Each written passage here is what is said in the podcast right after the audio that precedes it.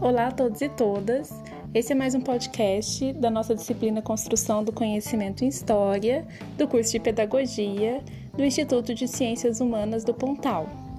O tema desse podcast é a reconstrução do passado, a consciência histórica entre o passado, o presente e o futuro.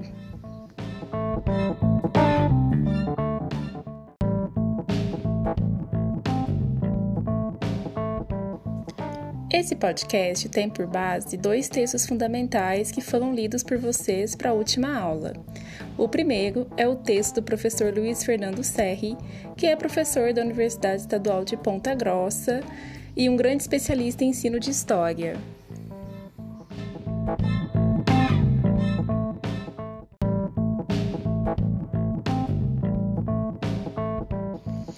Atualmente, o professor Luiz Fernando Serri é também presidente da Associação Brasileira de Ensino de História e é bolsista Produtividade e Pesquisa Nível 2 do CNPq.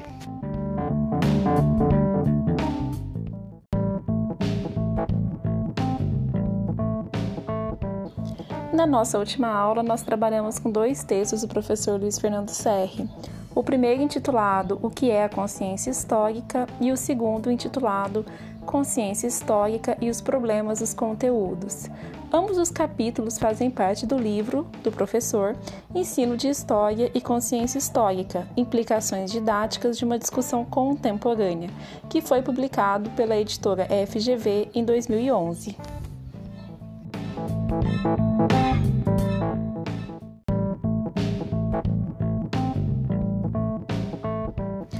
O segundo texto é do historiador e teórico alemão Reinhard Koselleck. O capítulo Espaço de Experiência e Horizonte de Expectativa, duas categorias históricas, faz parte do livro Futuro Passado, Contribuição à Semântica dos Tempos Históricos, que foi publicado em 2006 pela editora PUC Rio.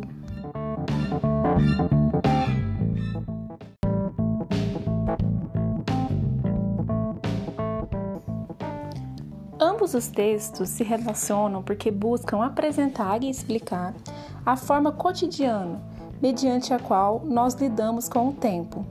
Isso significa que estar vivo, viver no mundo, é sempre mediado por uma relação temporal, o que significa também que nós precisamos dominar a nossa temporalidade e entendê-la para que assim nós possamos agir no mundo.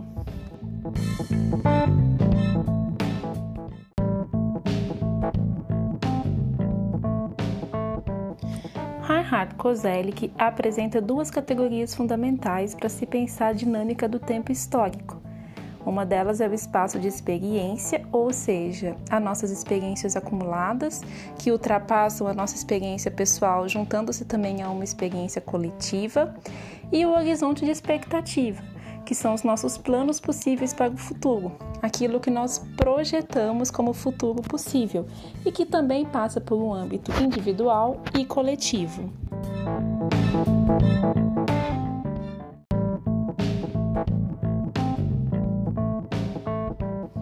É a partir dessa relação dinâmica entre esse espaço de experiência e esse horizonte de expectativa que nós nos assenhoramos do tempo, ou seja, é a partir dessa relação entre o espaço de experiência e o horizonte de expectativa, relação essa que é construída sempre no presente, isso é muito importante, nós ganhamos temporalidade, ou seja, nós nos entendemos como ser temporal no mundo. E é a partir dessa tensão que se dá no presente que nós voltamos ao passado, pensamos o passado e o ligamos a uma possível projeção de futuro. Por isso, a gente consegue agir no mundo. Todas as ações de qualquer agente racional humano é sempre guiada por essa tensão temporal.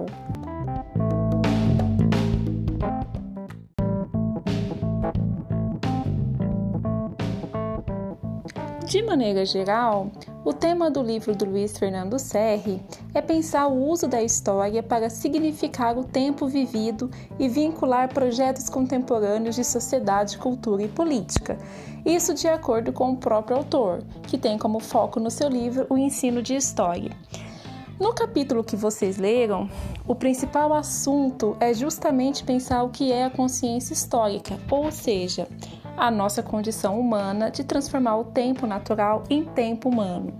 É nesse sentido que o texto do professor Luiz Fernando Serri dialoga diretamente com o texto do Kozelik.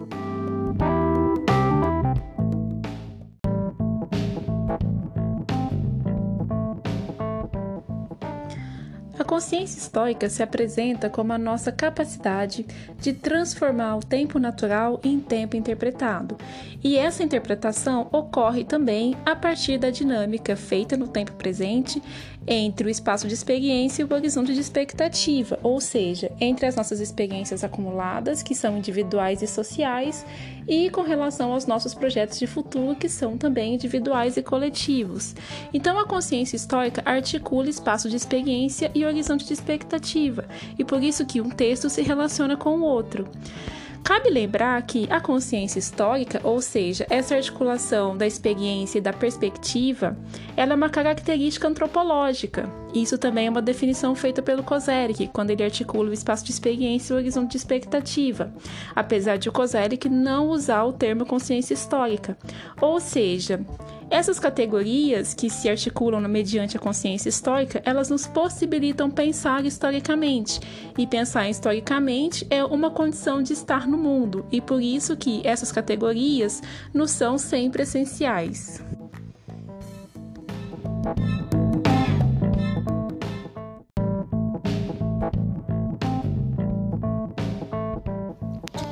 Essa consciência histórica, a partir do espaço de experiência e do horizonte de expectativa, ela é a estrutura do pensamento histórico, ou seja, ela está presente na nossa vida cotidiana prática. O que isso significa? Significa que história é um elemento fundamental e imprescindível de qualquer agrupamento humano, independente da sua orientação cultural e independente de quão diferentes sejam as culturas.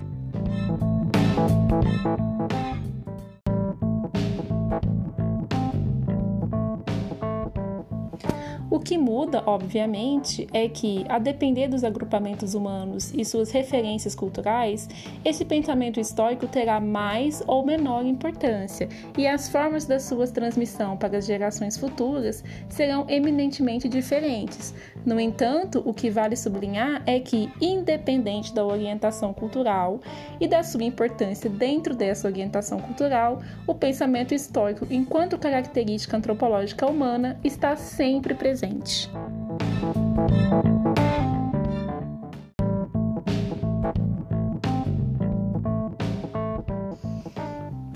Ou seja, a história ela é um elemento fundamental da nossa vida prática cotidiana. Todos nós temos consciência histórica e precisamos interpretar o tempo. Ou seja, antes da história ser uma disciplina acadêmica, metódica e especializada, ela cumpre funções na vida humana prática, ou seja, ela atua nos contextos da vida humana, na nossa projeção de futuro, nas nossas escolhas a partir do presente e na nossa rearticulação desse presente com o passado. Isso significa que sempre, em todo lugar, os homens precisaram e precisam se referir ao passado para que possam entender o seu presente e projetar um possível futuro. A partir disso, nós fazemos nossas escolhas de ação é uma condição existencial no sentido de que o homem só pode viver se interpretar a si mesmo como pertencente a uma coletividade e o mundo à sua volta. Só assim nós podemos viver no mundo. Portanto, novamente, consciência histórica é uma característica que nos é antropológica.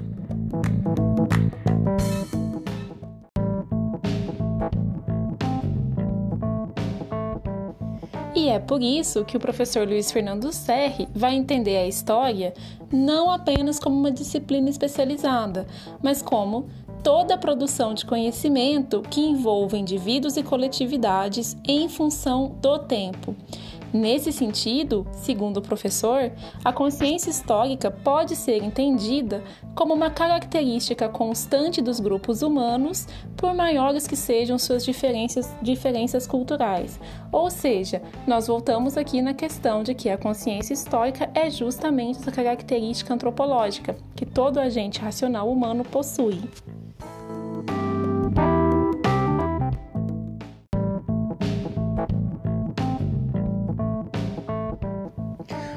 Tempo é, portanto, uma dimensão imprescindível para qualquer realidade, para qualquer grupo cultural, qualquer agrupamento humano, independente das formas de articulação não serem sempre iguais. Assim, o tempo, a nossa experiência no tempo, requer interpretação, ou seja, a consciência histórica, a nossa articulação feita no presente entre espaço de experiência e horizonte de expectativa, trata de dar ao tempo significado, ou seja, a experiência do tempo que passou por um processo de ressignificação. Esse processo de ressignificação foi promovido pela consciência histórica, ou seja, na medida em que eu articulo passado e projeção de futuro, a partir do meu tempo presente, eu ressignifico a minha experiência temporal. Isso significa um ganho de temporalidade. Isso significa dizer que eu me entendo como humano e agente racional, como produtor e produto da história, numa relação temporal com a existência.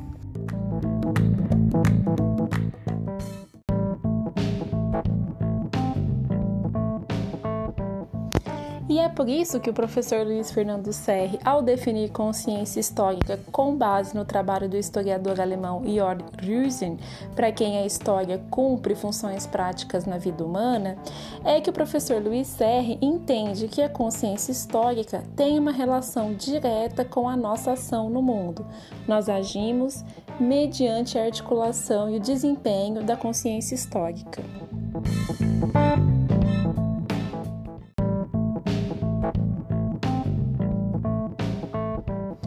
Isso acontece com as nossas escolhas mais banais e também com as nossas escolhas mais complexas.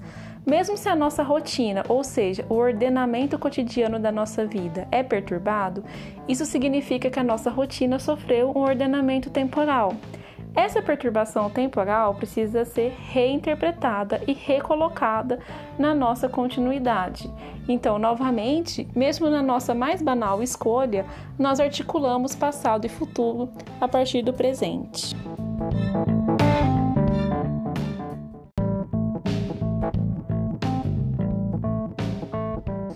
Essa perturbação do ordenamento temporal, que é sentida né, como essa ruptura, novamente, isso vai desde o nosso cotidiano até as rupturas mais complexas, nós poderíamos aqui falar dos traumas, é o que nós chamamos de contingência. Então, contingência é essa experiência que de alguma maneira quebra o nosso planejamento, quebra a nossa perspectiva. A partir do momento que eu tenho essa experiência da contingência, eu preciso novamente reinterpretar minha experiência temporal para que essa contingência possa novamente fazer sentido.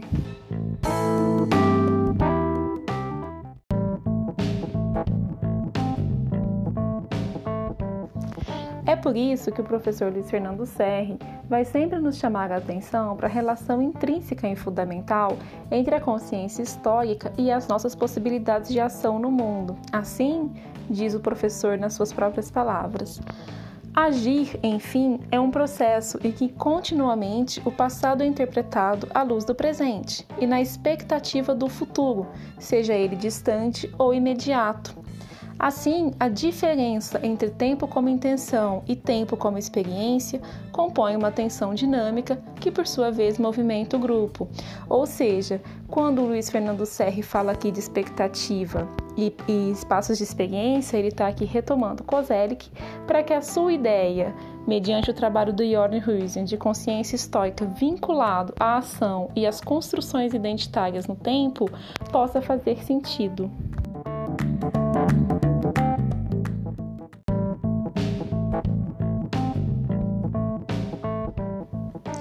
Quando então eu reinterpreto as minhas experiências temporais, colocando ela numa linha de continuidade que garante a minha identidade, mas que também possibilita a minha ação no mundo, significa dizer, portanto, que as minhas experiências ganharam sentido para a vida humana prática. Ou seja, é nesse ponto que nós podemos dizer que história faz sentido, né? E o sentido é uma categoria que define o âmbito cultural da vida humana prática. Nós precisamos que a narrativa que nós criamos, né, daquilo que somos no mundo, mediante o ato de pensar historicamente faça sentido. Por isso que o sentido histórico, ou seja, essa categoria que faz com que as nossas reinterpretações temporais façam sentido para a nossa vida, é, esse sentido viabiliza a vida, porque o mundo em que o homem vive, tanto no plano individual como no plano coletivo, ganha sentido, adquire sentido, ou seja, nós damos sentidos à nossa experiência temporal.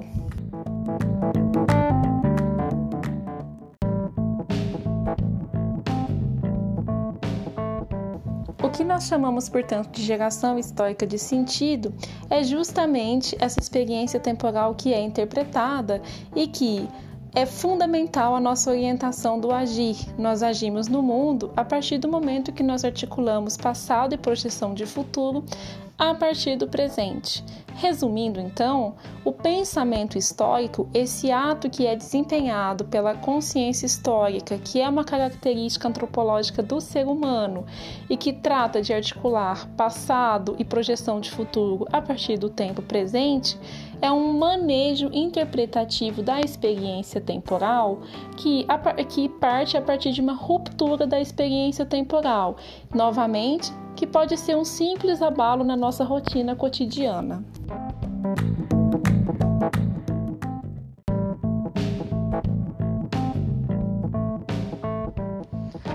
Para o Luiz Fernando Serri, retomando novamente o pensamento do Jordan Huizen, o auxílio na formação da consciência histórica é o principal objetivo do ensino de história.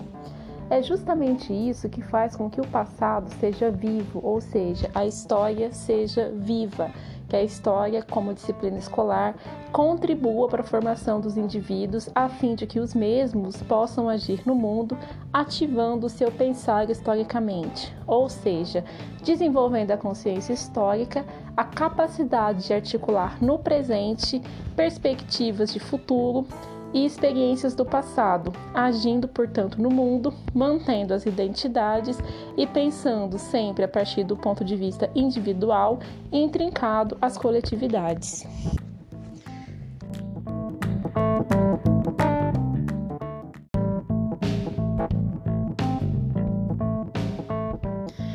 Cabe lembrar que a consciência histórica é um dado antropológico humano e que, portanto, existiu em todas as culturas, em todos os tempos.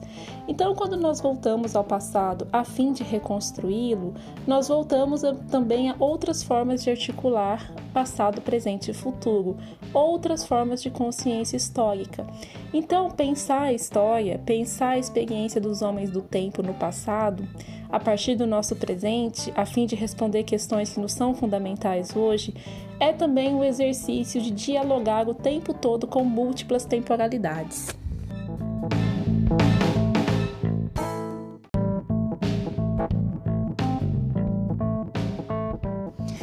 Isso tudo mostra como o ensino de história é importante, fundamental e indispensável.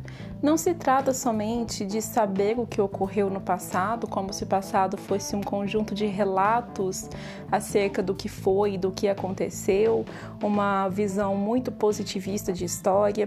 Não se trata apenas de decorar, não se trata apenas de ler sobre o passado, não se trata apenas de ter o passado como conhecimento enciclopédico